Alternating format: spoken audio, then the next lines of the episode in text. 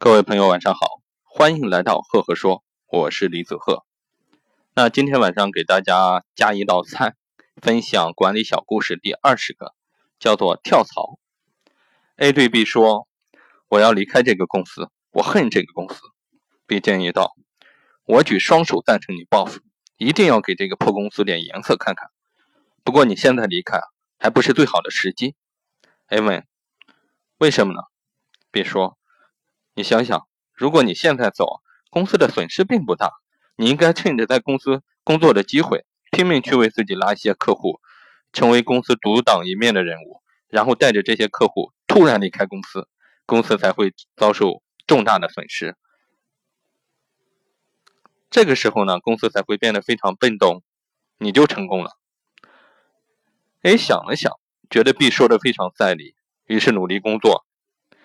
在自己的努力下，半年之后，他有了许多忠实的客户。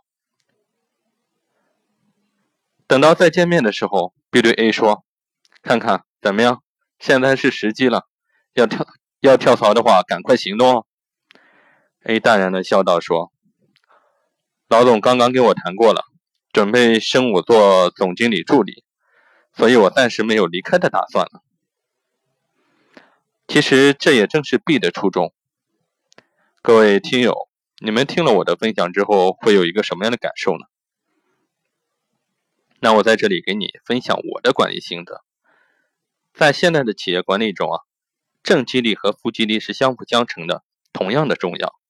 但是激励的路径选择却要根据人的不同，而要有一定的差异化。负激励的选择尤其需要技巧。就像我们从跳槽这个故事里面看到，它是一个负激励的一个东西。想想很，在我们很小的时候读书的时候，可能会遇到一些这样的班主任或者老师，会对我们进行一些负激励，比如说，我觉得你就不行，怎么样怎么样。结果很多人，包括我身边我接触的一些人，他们就听了之后，我不相信，我就要证明给你看。哎，结果就是被这种负激励激发出了这种奋奋斗的一种精神，从而取得了一个成功。所以说。我们要善于运用正激励和负激励，一定要根据这个员工的性格不同、特点不同，我们有针对性的选择激励的方式，才能达到一个有效的效果。好了，这个故事就分享到这里。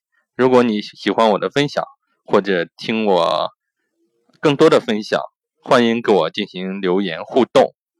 如果你觉得我的分享呢，对你有一定的启发。也可可以偶尔给我打个赏。